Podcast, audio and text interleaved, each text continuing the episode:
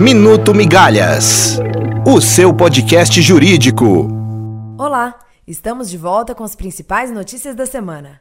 Hoje é sexta-feira, 1 de dezembro. Começamos o Minuto Migalhas com uma pauta que segue desde a última semana, a questão do foro privilegiado. O presidente da Câmara, Rodrigo Maia, anunciou que Legislativo e Judiciário devem entrar em um acordo sobre o tema. Em entrevista à TV Migalhas, no entanto, o ministro Barroso disse que não há necessidade de o Supremo esperar o Congresso para decidir a questão. Uma notícia divulgada nesta semana deu a entender que um dos maiores litígios do país estava próximo do fim.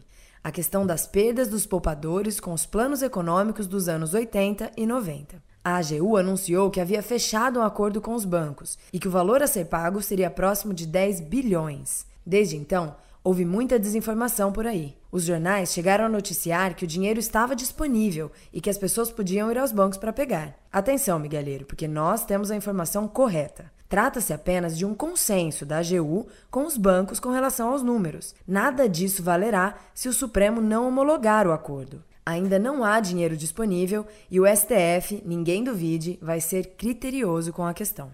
O amianto foi proibido em todo o país pelo STF. Os ministros decidiram que o artigo da lei que permitia a extração, industrialização, comercialização e a distribuição do produto é inconstitucional. O amianto é proibido em diversos países por causar graves riscos à saúde dos operários que trabalham com o material.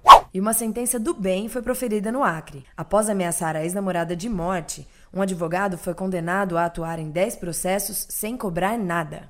A 23ª Conferência Nacional da Advocacia Brasileira acabou ontem e não faltou conteúdo por aqui. Cobrimos painéis e eventos especiais, entrevistamos palestrantes e também participantes do evento. Foram mais de 90 entrevistas, 100 matérias e 1.502 chibatadas durante todo o evento. A cobertura completa você confere no nosso site www.migalhas.com.br. O primeiro Minuto Migalhas do último mês do ano fica por aqui. Até mais!